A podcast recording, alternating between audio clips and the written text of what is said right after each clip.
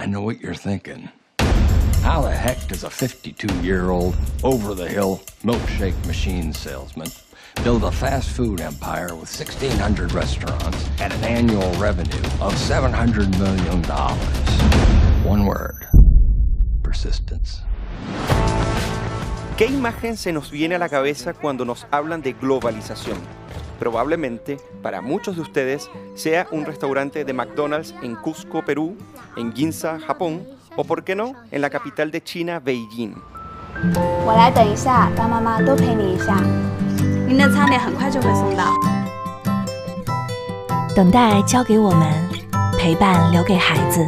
我来等一下，当妈妈多陪你一下。您的餐点很快就会送到。等待交给我们，陪伴留给孩子。麦当劳现在有全新送餐到桌服务了。 De hecho, la M dorada también se ha convertido en un símbolo de las transiciones hacia el capitalismo desde países socialistas, al punto en el que recordamos la primera apertura de un restaurante en Moscú el 31 de enero de 1990, meses después de la caída del muro de Berlín.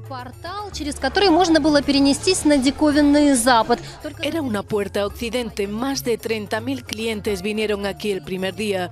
Constantemente entraba gente preguntando cuántas hamburguesas quedaban. A los rusos les costaba creer que habría suficientes para todos. En suma, esta franquicia es uno de los emprendimientos locales que, a 60 años de su expansión, se ha convertido para muchos en el símbolo del capitalismo transnacional, con 36.899 restaurantes abiertos en todo el mundo. Por supuesto, no hay ausencia de polémica, traiciones y demandas por la calidad de su comida. McDonald's. Care for a little tour? We wanted something different, and that's when my brother here comes up with one of his brilliant ideas. Orders ready in 30 seconds, not 30 minutes. Unique, original, there's nothing like this. Revolutionary. It's exactly what it is. It's revolutionary. ¿Cómo ocurrió todo esto? Y es que detrás de esta gran marca como es McDonald's se esconde una gran historia que ha sido inmortalizada en libros, documentales y la película protagonizada por Michael Keaton en 2016, el fundador o mi favorito, Hambre de Poder. Aunque no es muy conocida, esta entrega otorga lecciones fundamentales de emprendimiento, economía en general y redención personal. There should be McDonald's everywhere. Franchise the damn thing. Mr. Krug, Franchise, franchise, franchise. Este episodio es alto en sodio, en grasas y alto en calorías. Amigas y amigos, aquí comienza The Founder, Hambre de Poder, según la tribu. You're not in the burger business. You're in the real estate business. Franchise Realty Corporation. It's its own separate company, which puts it outside your purview. There's a wolf in the hen house. We let him in. When's enough gonna be enough for you? Probably never. you are to stop this instant. I am through taking orders from you. You have a contract. Contracts are like hearts. They're made to be broken.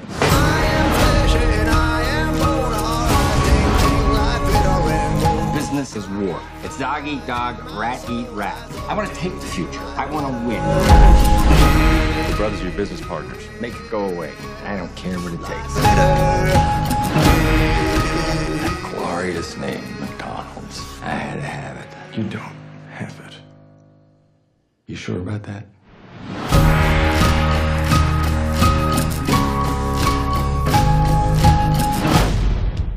Para acompañarnos en el análisis de este episodio tenemos a los expertos en educación financiera y teoría económica de este lado del globo. La Fundación para la Educación Económica, FEE, o Foundation for Economic Education por su nombre original, llevan un par de años expandiendo sus operaciones en español y cuando hablamos con ellos, esta película salió inmediatamente a la conversación. Y hoy de esta organización nos acompaña Dafne Posadas, quien es directora de contenido y embajadora de FI en español. También es directora de estudios internacionales de la Fundación Libertad y Desarrollo. Tiene un programa de radio de análisis político en Libertópolis y es además asistente de cátedra de la Universidad Francisco Marroquín. Dafne, es un gusto tenerte con nosotros hoy. Muchas gracias por aceptar nuestra invitación. Gracias Sasha y Eugenio, el gusto es todo mío, yo me declaro fan de la tribu, así que es un verdadero honor poder acompañarlos este día en este análisis de una película espectacular como es The Founder. Muchas gracias. Dafne, vamos a partir por el análisis general. The Founder o Hambre de Poder, de hecho a mí me gusta mucho el título Hambre de Poder, creo que es de esas pocas veces que un título en español mal traducido tiene mucho más sentido quizás que el, que el original. Trata sobre un hombre que convierte un restaurante local, un negocio muy, muy pequeño, en una firma multinacional. Pero no es una película famosa ni que todos nosotros hayamos visto, ¿no?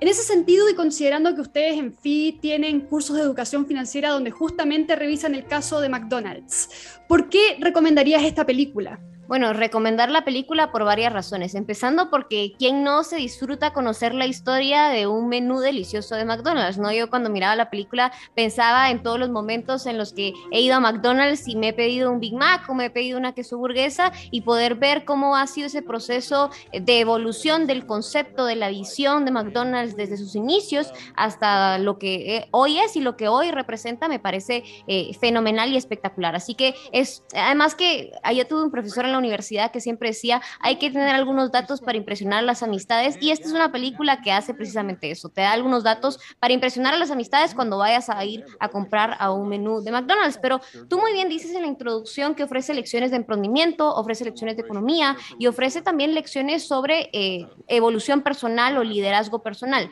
Y eso lo hace perfectamente eh, esta película.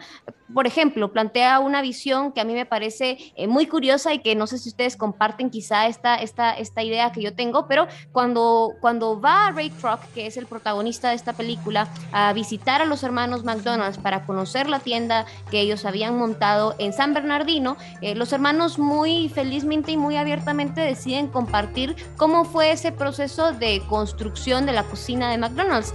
Y me parece que esta idea, esta, este principio, lo que nos presenta es el concepto que tanto hablamos desde el lado del liberalismo, de la idea del división del trabajo ellos ven y entienden que quizá es más fácil organizar la cocina de una manera que no sea una sola persona la que hace toda la hamburguesa, sino que hay unos eh, que se encargan específicamente de ponerle ketchup y mostaza al pan, hay otro que se encarga eh, de ponerle dos pepinillos y tienen que ser dos pepinillos a, las hamburguesas, hay otros que se encargan de asar bien la torta de la carne, etcétera, etcétera. Entonces es un concepto de división del trabajo que a lo mejor uno ni siquiera se lo imagina cuando está comiendo una hamburguesa, pero sí que está ahí y sí que es el fondo de esa idea que surgió para construir un mecanismo más eficiente de comerse o de tener una hamburguesa y entender varias partes de este proceso de cómo escoger bien a tus, a tus socios, de cómo em, transformar una idea que está solo en tu cabeza y transformarla y llevarla hacia la realidad, eso me parece brutal.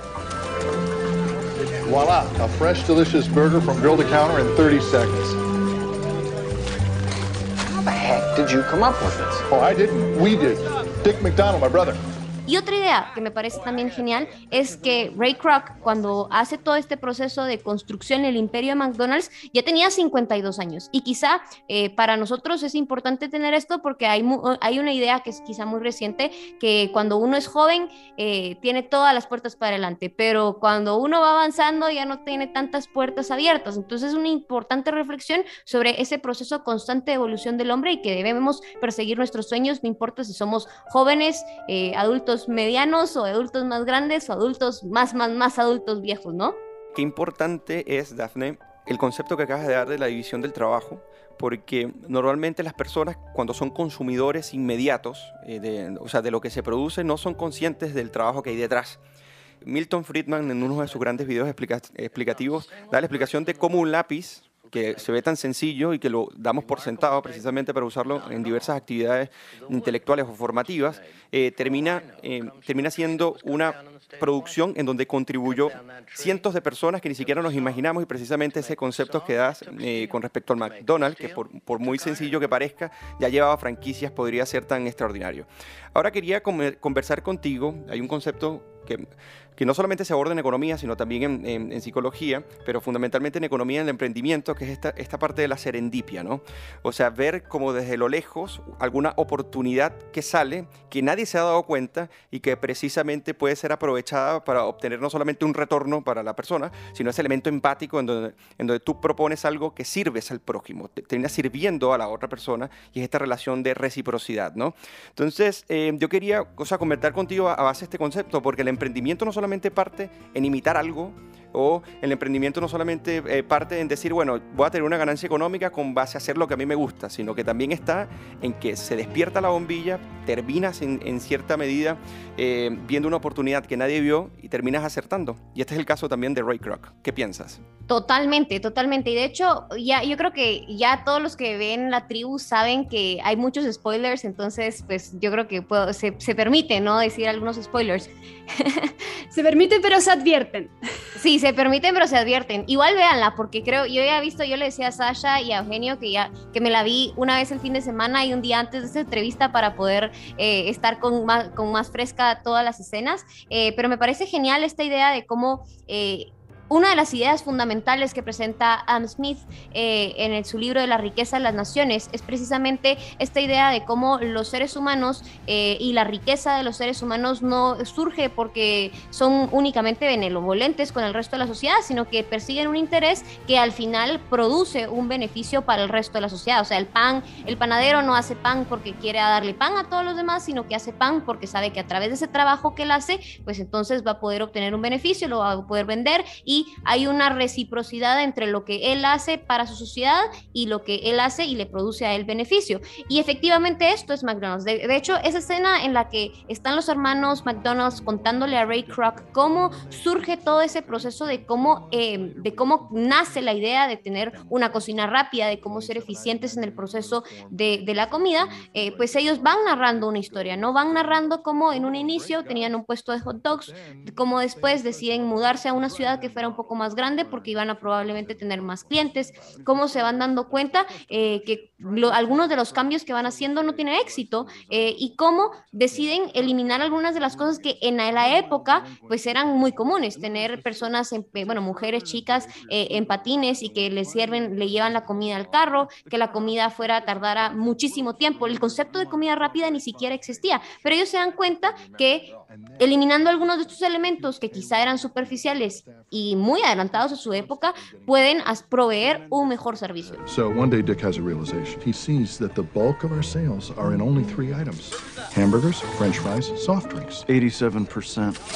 So we say to ourselves, let's focus on what sells, and that's exactly what we do. Brisket gone, tamales gone, but we don't stop there. We look y tuvieron muchísimos fracasos y quizá nadie compartía esa visión, pero lo hacen y están dispuestos a arriesgarse en ello. Esa escena me parece brutal. Y ahora hay otra idea que hace precisamente Ray Kroc y que es, es, una, es una imagen muy poderosa. Ray Kroc por mucho tiempo, tiene 52, 55 años creo, cuando hace, este, cuando hace todo este emprendimiento de McDonald's. Y Ray Kroc una, de hecho, una de las cosas que constantemente le reclama su esposa es que está invirtiendo el dinero o haciendo gastos del dinero o invirtiendo su tiempo en un montón de proyectos que quizá no tienen éxito. Y entonces cuando llega Ray Kroc le dice, hoy sí, esta es la idea del millón, esta sí, esta sí va a ser, eh, le dice como otra vez, otra idea, y él le dice, esta sí es.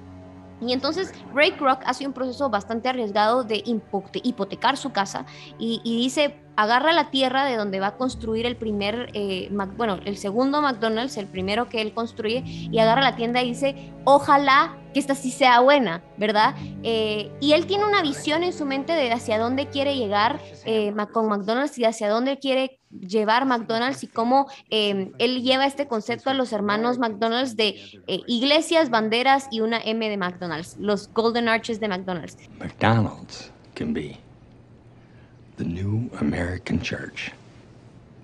Feeding bodies and feeding souls, and it ain't just open on Sundays, boys. It's open seven days a week.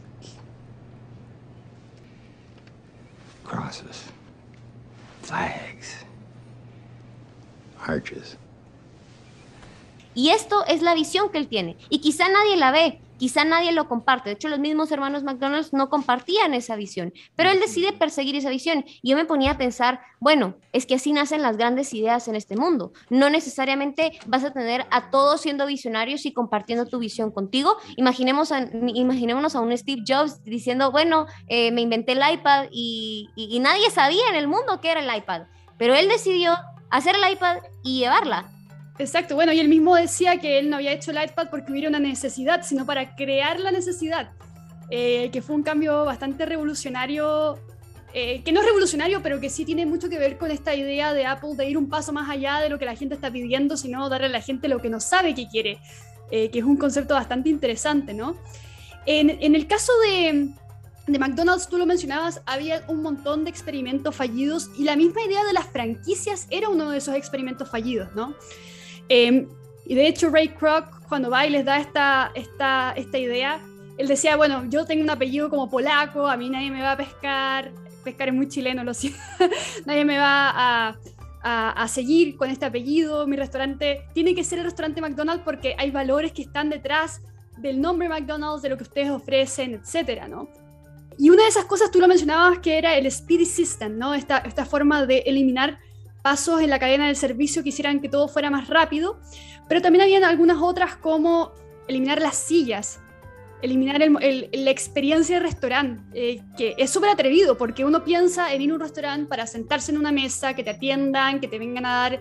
Está todo el sistema del diner en Estados Unidos, donde uno se sienta, te vienen a tomar la orden, te ponen la, el milkshake recién hecho con los huevos con tocino, y él se deshace de todo eso. Entonces, eh, sin dar tanto spoiler a la gente que nos está escuchando y decirle los puntos claves de la película, eh, ¿Cuál es el rol ahí también de, la perseverancia por parte de Ray? Porque, como decíamos, los hermanos también había intentado franquiciar, no les había resultado.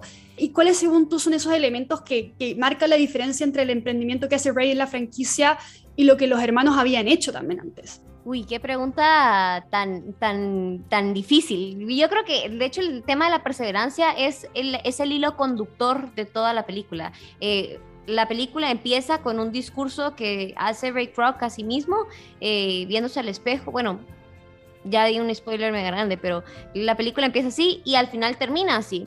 Y es un discurso que él está preparando alrededor de la idea de la perseverancia. Eh, alrededor de la idea de cómo él tiene cincuenta y tantos años cuando empieza McDonald's y no es que cuando tenga cincuenta y tantos años es el momento final de su vida y ya está listo para retirarse, porque la mayoría de personas piensan que cuando uno alcanza los 50 años, pues es momento del retiro. No, él dice, él quería hacer algo con su vida, él quería construir algo, él quería dejar un legado y eso es lo que él persigue a través de esos innumerables proyectos en los que se está sumando. Él no sabía qué hacer, porque lo cierto es que no sabía qué hacer. Incursionó en venta de pianos, incursionó en venta de máquinas para hacer batidos, incursionó en un montón de proyectos antes de llegar a su gran idea. Y yo creo que es una lección muy importante que, que, que tenemos que tener a la hora de hablar de emprendimiento, porque lo más probable es que vas a fallar, vas a fracasar y lo importante es que sepas y reconozcas que a pesar de los fracasos y a pesar de las constantes y reiteradas oportunidades en las que vas a fracasar, lo importante es que te pongas de pie y sigas constante en esa lucha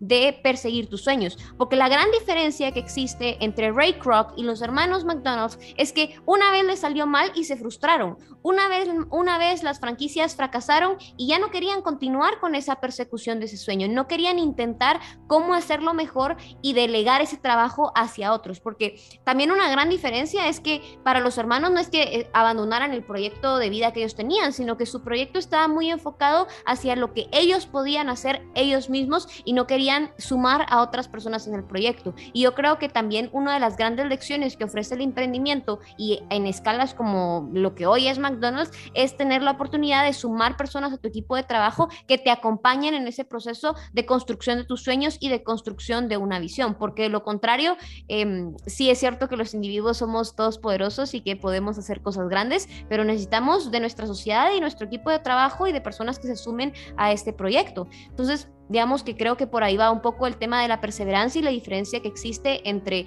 los hermanos McDonald's y, Ray Kroc. Hay otros elementos, Daphne, que me gustaría eh, que conversáramos, que me parece que son dos conceptos claves no solamente para explicar la personalidad, o sea, el perfil, en este caso de, de Ray, sino cómo esto se vincula con el emprendimiento. Y el primero es la ambición. ¿ok? Eh, Ray Kroc es mucho más ambicioso que los hermanos McDonald's, pero acá se da un contraste. Es el que menos tiene que arriesgar. O sea, debido a que...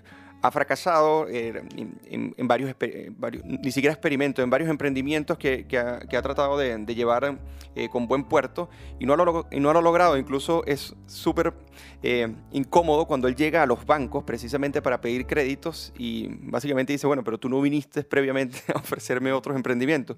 Entonces, explicar básicamente que este sí va, no solamente a la esposa, sino precisamente a las instituciones financieras que pueden respaldar, es un proceso difícil. Entonces, aquí cómo se mezcla lo que es la ambición por un lado, pero también la persona que viene de abajo. O sea, no es el emprendedor que hereda cultura organizacional, que hereda en cierta medida un capital precisamente para arriesgarse, sino que es una persona que no tiene nada que perder en, el sentido de capital, pero sí tiene mucho que perder por otro lado en el sentido de eh, su relación con su familia, por ejemplo, pero también su última oportunidad. Entonces, para cerrar este punto, quería tratar contigo que es un lema norteamericano, que es el lema de la segunda oportunidad, ¿no?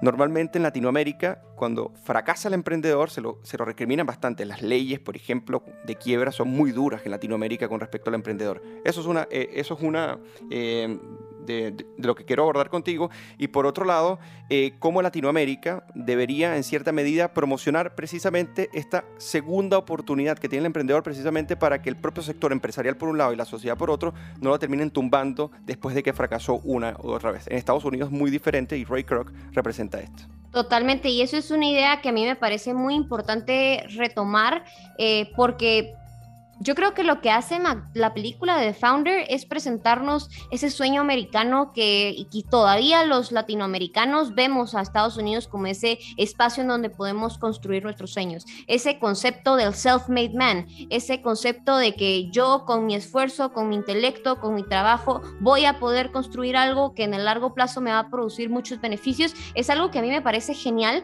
porque solo en Estados, bueno, no solo en Estados Unidos, pero en Estados Unidos quizás el ejemplo más cercano que tenemos los latinoamericanos, al menos eh, de, Panamá para arriba, quizá de, de Panamá para abajo hay otros ejemplos que también son exitosos, pero Vemos a Estados Unidos como ese país en el que se pueden construir los sueños. Y de hecho Ray Kroc, cuando empieza este proceso de buscar personas que se atrevieran y que se animaran a invertir en su proyecto de McDonald's, en las franquicias de McDonald's, empieza buscando con las personas que tienen dinero, con las personas que ya están en, eh, ya están en su proceso de retiro, que ya están muy cómodas jugando al golf. Y él hace esta inversión, se anima a arriesgar, digamos, estas ideas que él tiene con estas personas y se da cuenta que ya no tienen el mismo interés, que estas personas que ya están muy bien acomodadas y que ya tienen todo y que ya tienen suficiente dinero para pasar sus años de retiro, no están dispuestas a hacer esos cambios necesarios, no están dispuestos a invertirle tiempo, no están ni dispuestos a ponerle corazón al proyecto. Entonces Drake Rock decide adoptar una estrategia diferente y vende McDonald's como eso, como el sueño de todos los norteamericanos de construir un futuro para ellos y sus familias. Y entonces Ray Kroc decide ir con, con varias personas, con varias familias, eh, especialmente familias judías, eh, a las que les vende esta idea como un proceso de capitalización para sus propias familias y ahí es donde tiene éxito McDonald's. Ahí es donde empieza a replicarse eh, diferentes restaurantes de McDonald's con ese modelo familiar. Es decir, digamos que Vuelvo, insisto en esta idea que tenía Ray Kroc de la visión para McDonald's. McDonald's no era un simple restaurante al que uno podía ir a comer, no, sino que McDonald's es un espacio que representa y refleja los valores de Estados Unidos, un espacio en el que si tú quieres trabajar, vas a poder trabajar y vas a poder construir tu vida a partir de eso. Ahora, con el tema de, los riesgos que, que, asume Ray Kroc al hacer este emprendimiento, la esposa de Ray Kroc estaba enojadísima con él ya no quería que siguiera lejos de su casa, siguiendo en viajes para poder vender sus productos. Ya no quería que incursionara en nuevas ideas. Ya no lo quería. Se sentía un poco desatendida por él. Y Ray Kroc reconocía esta necesidad de su esposa de poder eh, prestarle más atención. Y yo creo que una de las lecciones importantes que nos ofrece no solo lo que la esposa hace, sino que también los comentarios de los amigos de Ray Kroc cuando él va y les cuenta estas ideas es que no importa si los demás te dan tu validación, que no importa si los demás dan su aprobación y su bendición para poder incursionar en los proyectos, hay proyectos que simple y sencillamente los tienes que hacer por tu propia satisfacción personal. Que yo creo que esa es la razón por la cual Ray Kroc persigue ese sueño, porque él sabe y cree y tiene fe en esta idea y ve que los resultados que ha tomado para poder encaminarla han sido exitosos y continúa en ese proyecto, sin importar que muchas personas a su alrededor no vayan a creer en él. Y yo creo que también es una lección importante eh, para, para, en general, porque no solo para los negocios, sino para cualquier persona que quiere emprender un sueño, que para cualquier persona que, que, busca ser feliz, hay personas que te van a querer acompañar en ese camino y hay personas que no. Y tú lo haces por tu satisfacción personal. Entonces hay dos ideas importantes aquí. Por un lado, esa visión del sueño americano, que quizá muy importante para los latinoamericanos. Y por otro lado, esta idea de la satisfacción personal y cómo yo alcanzo mis propósitos en esta vida a través de lo que yo decida hacer, las acciones que yo decida tomar para alcanzarlos. Y la ambición ahí también es muy importante, ¿no? Eh, me acordaba cuando tú mencionabas antes el tema de, de la edad, que ah, vale la pena repetirlo porque es lo mismo que con el Cornel Sanders, ¿no? Uno ve este viejito que está partiendo su emprendimiento de pollo. Y hoy en día parece que esa tolerancia al fracaso ha bajado un poquito, ¿no? Eh, en, el, en el caso de nuestra generación, que es una mezcla entre centennial y millennial, lo que nosotros vemos son millonarios que, que, se convierten en millonarios a los 16 años, a los 21 años, a los 23 años, los Mark Zuckerberg del mundo. Elon Musk. Elon Musk, pero Elon Musk fue un poquito más, más, más viejo cuando partió, tenía cinco hijos ya, creo que cuando se hizo millonario. pero sí tenemos esta idea de que si no si no eres como el emprendedor famoso antes de los 30 años, básicamente hasta aquí llegaste, ¿no? Eh, pareciera que se ha perdido un poquito esa idea de, de, la resiliencia, del, del, fracaso como un paso más hacia el éxito. Pero la película también te muestra a, a Croc también un poquito como un villano, ¿no? Cómo esa ambición termina haciendo que, según algunas personas, y esto es como el, el típico eh, la típica leyenda urbana que uno escucha cuando uno va creciendo de que el dueño de McDonald's estafó a los hermanos McDonald's para quedarse con el negocio y que por eso creció tanto, ¿no? Y, hoy en día el emprendimiento siempre se habla, por lo menos en Chile, de que el emprendedor es bueno, el empresario es malo. Eh, que cuando uno alcanza el éxito uno empieza como con estas características villanescas, ¿no? ¿Crees que la película trata de hacer eso o que por el contrario solo te muestra un hombre que trata de perseguir su ambición hasta el final? Porque sí muestran esta forma de, traición hacia los hermanos McDonald en algún momento, que no es spoiler porque es historia. sí, es como cuando dicen, no me spoiles la serie de The Crown y es como, bueno, eso pasó hace, o sea, literalmente el siglo pasado, ¿no? Muere la princesa Diana. sí, no me spoilees la muerte de la princesa Diana, no. No, no, no, yo creo que tienes razón. Yo creo que hay una idea y un concepto muy arraigado al empresario de, esa connotación negativa o peyorativa de cómo manejan sus negocios. Y esta película a lo mejor contribuye un poco en eso. Hay un artículo genial que escribió uno de nuestros productores en FI, que se llama Sean Malone, de, cómo esta película refleja un poco esa dualidad de las visiones que existían entre los hermanos McDonald's y em, este personaje Ray Kroc, ¿no? Hay varios elementos que a mí me gustaría traer sobre la mesa. El primero es que sí, efectivamente, a mí me gusta la película, las primeras partes, hacia el final yo pienso que el, personaje toma una, toma como un giro que lo hace percibirse como una persona mala. De hecho, hay una, hay una frase que me quedó que, que dice uno de los hermanos a otro hermano McDonald's, que no recuerdo era el, nombre de el Dick y no me recuerdo el otro, eh, pero le dice, dejamos que entrara un lobo adentro de nuestra casa las gallinas y se está comiendo las gallinas y no nos dimos cuenta y fue nuestra culpa y lo dejamos entrar. Y hasta cierto punto los hermanos McDonald's y Ray Kroc tenían una visión similar en lo que querían para McDonald's. Querían crecer, querían eh, poner una serie de franquicias, pero los hermanos McDonald's tenían una visión muy rígida de hacia dónde querían llevar McDonald's. Y Ray Kroc era más visionario, tenía una visión mucho más de largo plazo, una visión mucho más grande y no empataban esas visiones más adelante en las negociaciones. Yo sí creo que la película nos ofrece dos reflexiones. Por un lado, la importancia de tener compatibilidad con nuestros socios en cuanto a la hora de emprender un proyecto, porque si no tienes una visión compartida de hacia dónde quieres llevar el proyecto, lo más probable es que sucedan cosas como esta y la otra idea es que creo yo que hay una importancia ahí a la hora de celebrar acuerdos y que se respeten esos acuerdos. Porque una de las ideas, digamos, cuando, se cuando, se, cuando los hermanos Kroc, cuando los hermanos McDonald's y Ray Kroc hacen un primer contrato, todo queda por escrito, está dentro del papel y se respeta ese contrato porque estaba escrito en papel. Pero luego Ray Kroc con esa ambición de poder, con esa sed de poder, busca maneras de evadir el contrato. Y busca no solo eso, sino que en las últimas negociaciones, pues les dice, ¿saben qué? Este punto que ustedes me están pidiendo, que es el 1% de las regalías de la empresa, no lo vamos a dejar por escrito y ustedes van a tener que confiar en mi palabra y yo se los voy a dar.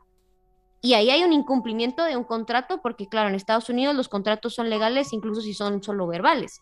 Pero los hermanos McDonald's jamás pudieron probar ese contrato verbal. No tuvieron testigos en esa negociación que les permitiera más adelante tener las regalías de lo que hoy es McDonald's y que al, final de la película te dicen que son 100 millones de dólares al año, creo yo, eh, por esas regalías que al final no lograron cumplir. Entonces hay dos reflexiones que subyacen por ahí. La importancia de tener compatibilidad en visiones y por otro lado la importancia de tener eh, o celebrar acuerdos que sean ventajosos para ambas partes y no solo eso, sino que cumplirlos porque ese es el gran dilema que existe en esta, en esta negociación. En este artículo de Sean Malone que les decía, eh, Sean llega a la conclusión de que si bien es cierto que Ray Kroc de alguna manera se separó de los hermanos y lo hizo de una manera que es muy cuestionable, al final Ray Kroc es el que lleva a McDonald's a hacer lo que hoy es McDonald's. No fueron los hermanos McDonald's. Los hermanos McDonald's tenían una visión local de lo que querían hacer, tenían una visión eh, muy restringida de lo que querían hacer, pero Ray Kroc va a lo grande y es él el que construye el imperio eh, de McDonald's. Y es muy, es triste, pero creo yo que son algunas reflexiones importantes para todos aquellos que decían emprender.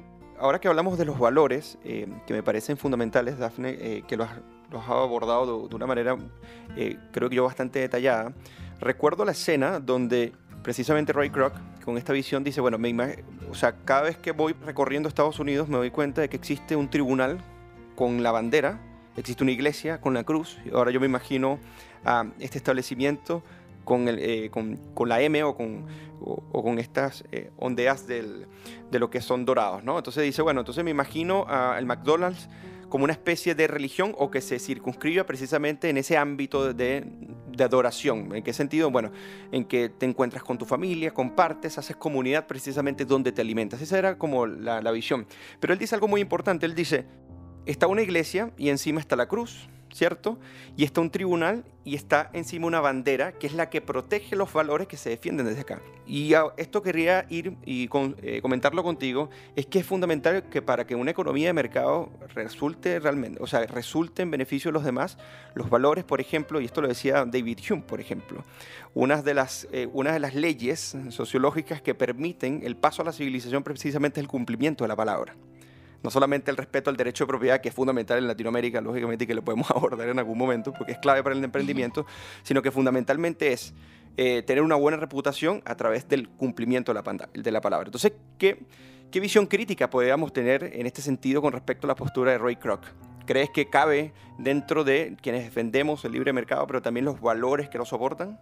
No, yo, yo estoy completamente de acuerdo contigo, Eugenio, en el sentido de que eh, para nosotros y, y los los liberales siempre hablamos en función de la celebración de acuerdos mutuamente ventajosos, hablamos en función de cómo el cumplimiento de contratos es fundamental para llevar a cabo negocios exitosos y proyectos exitosos entre los individuos que forman parte de una sociedad, porque de lo contrario no ocurre ese proceso armonioso de sociedad, ¿verdad? Entonces yo sí creo completamente que la crítica es válida, la crítica que se le hace a Rick Rock de no haberle, eh, no haberle garantizado a los hermanos esas regalías es completamente válida, porque lo cierto es que si queremos si queremos, digamos, trasladar esos valores, esa visión con la que se construyó McDonald's, que es una visión familiar, es una visión de convivencia. De hecho, una escena que a mí me gusta mucho, que es la primera vez que Ray Kroc va a, a, comprar hamburguesas de McDonald's, es esa escena que a mí me parece genial porque aparecen los niños comiendo su hamburguesa, aparece una pareja de novios comiendo su hamburguesa, hay un grupo de amigos comiendo su hamburguesa. Entonces, pareciera ser que hay un ambiente muy armonioso entre los que están conviviendo en ese espacio geográfico y la cadena de McDonald's. Entonces, él siempre insiste en la importancia de esos valores familiares, siempre insiste en la importancia de, de, tener ese tipo de elementos ah, en su proyecto. Sin embargo, parece que no son coherentes esa visión que él tiene para con el restaurante con la forma en la que él maneja al final del cuentas la negociación con los hermanos McDonald's, porque yo creo que literalmente hasta les quitó el apellido, una escena que sale muy fuerte al final de la, de la película, que ya la decía Sasha, em, él dice, yo no tengo un apellido atractivo, no tengo un apellido americano, no tengo un apellido que, que, va a pegar bien con la gente, que yo creo que esa fue la palabra que hizo Sasha, pero al menos aquí en, en Guatemala también lo usamos así, eh, no tengo un apellido que va a pegar bien con la gente, y ustedes sí, y yo quería su apellido, y yo quería el negocio que ustedes estaban teniendo. It's not just the system, Dick. It's the name. That glorious name, McDonald's. It could be anything you want it to be. It's limitless. It's wide open. It sounds, uh, it sounds like, sounds like America. As compared to Croc. What a crock. What a load of crock. Would you eat at a place named Crocs? Crocs has that blunt Slavic sound. Crocs. But McDonald's, oh boy, has a beauty. Entonces creo que es muy importante que defendamos, eh, siempre seamos coherentes con los valores y principios que defendemos en lo público, también en lo privado, porque de lo contrario, eh, yo, yo algo que siempre he creído, la, la, coherencia es una de las monedas que mejor pagan en el largo plazo. Y quizá esa crítica a McDonald's el día de hoy no existiera si Ray Kroc hubiese cumplido esa otra parte de, de, de la negociación, ¿no? Hablando de coherencia, cuando vivía en China, una cosa que siempre me sorprendía es que cada vez que veía una hoz y un martillo...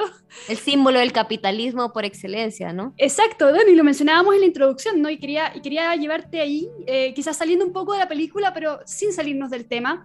Y tiene que ver cómo la marca McDonald's, quizás, quizás más que cualquier otra, se ha convertido hoy en día en un símbolo del capitalismo, pero más que del capitalismo, del capitalismo global, de cómo una idea se puede llevar a cualquier extremo del mundo con los mismos estándares de calidad, obviamente con algunas adaptaciones locales. Ahí les puedo contar eh, qué cosas había en China que eran distintas, pero, pero con los mismos estándares, la misma M, los mismos colores, los mismos eh, símbolos culturales al final, pero en, en países totalmente distintos. Esto obviamente de repente se usa de manera caricaturesca, ¿no? El primer McDonald's que se puso en Beijing, el primer McDonald's que se puso en, en Berlín eh, Oriental. Bueno, eh, creo que en, en, Goodbye Lenin también se, se, muestra un poco de eso, quizás con otras marcas.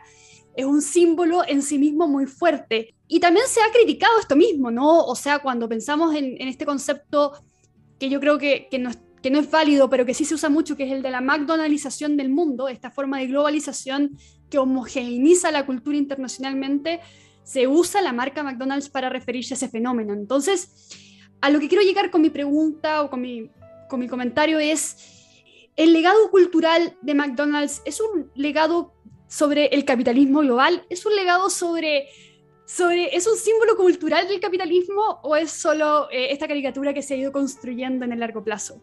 Yo creo que sí y y es algo que nos permite reflexionar esta pregunta. Sí es un símbolo del capitalismo, sí es un símbolo del emprendimiento, sí es un símbolo del sueño americano, sí es un símbolo de que en un ambiente en el que existen reglas claras, en un ambiente en el que las personas son libres de construir sus proyectos de vida, esos sueños son posibles de alcanzarlo. Entonces yo creo que en términos generales McDonald's es eso. Y me parece muy genial, Sasha, eh, cuando decís, es que McDonald's está en todo el mundo y literalmente en cada esquina que vas probablemente vas a encontrar un McDonald's y la vas a encontrar con sus adaptaciones culturales. Eh, por ejemplo, vas a México y lo vas a encontrar con aguacate, o vas a El Salvador, Honduras y vas a encontrar eh, con plátanos que te ofrecen dentro del menú.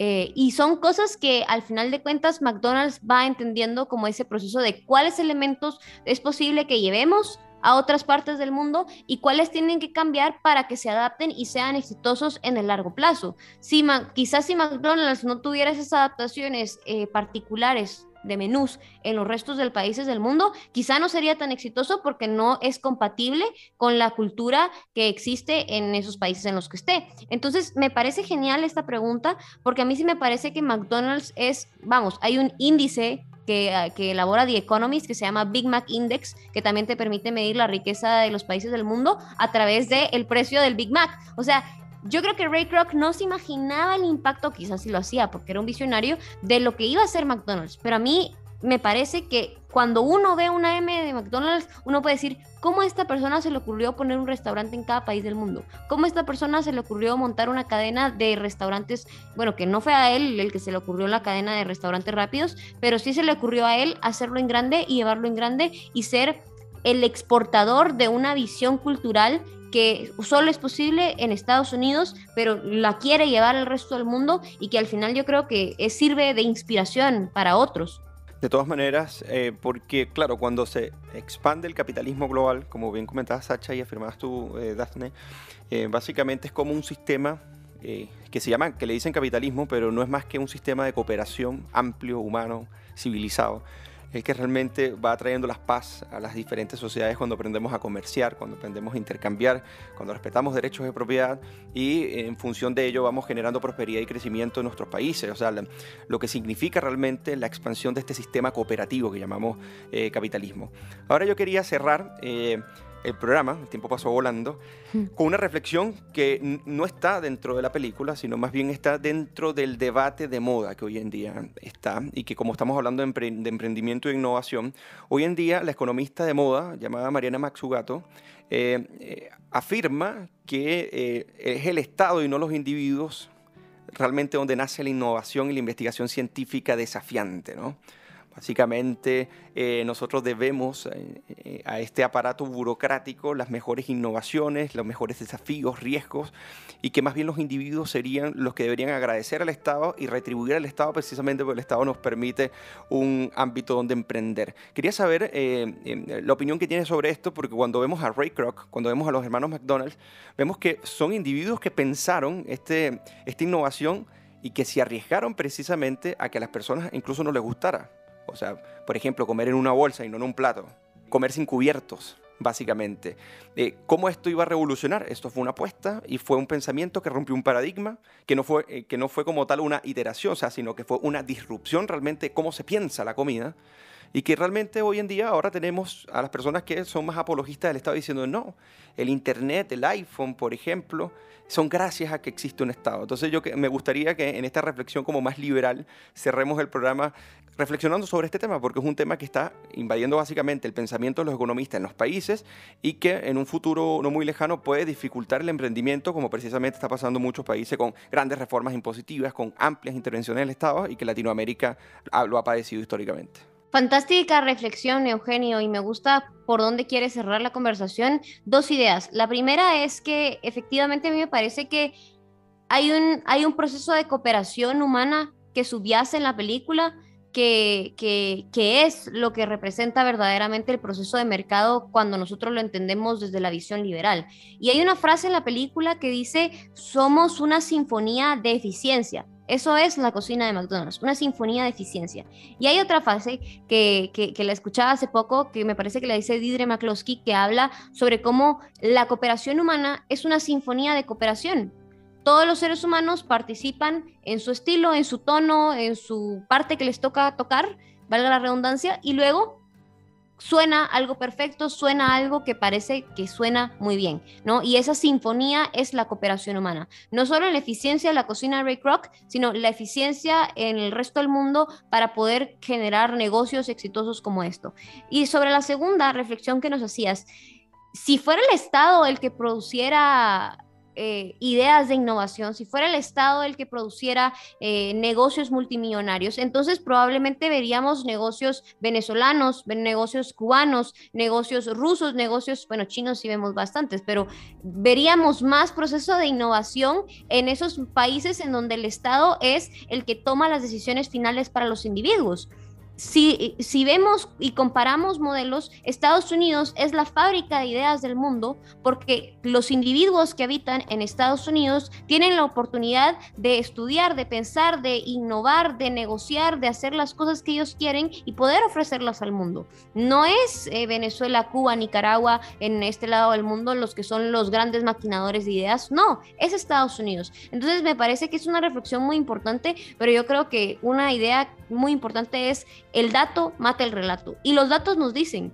los datos nos dicen que los modelos más exitosos son aquellos modelos en los que los individuos son libres de poder ofrecer sus ideas al mundo, de poder ofrecer sus talentos al mundo y de ponerlos en práctica, porque de lo contrario el Estado pues determina todo el tipo de cosas que puedes hacer. Y una reflexión muy importante que nos ofrece 1984, ¿no? Con el pensamiento único que con mucha frecuencia eh, sucede en estos modelos de estados totalitarios, que el otro día me vi el episodio de la tribu en el que hablan sobre Before Vendetta. Eh, y, bueno, pues es una uniformidad del pensamiento lo que te da eh, cuando el Estado controla literalmente todo lo que sucede en la vida pública.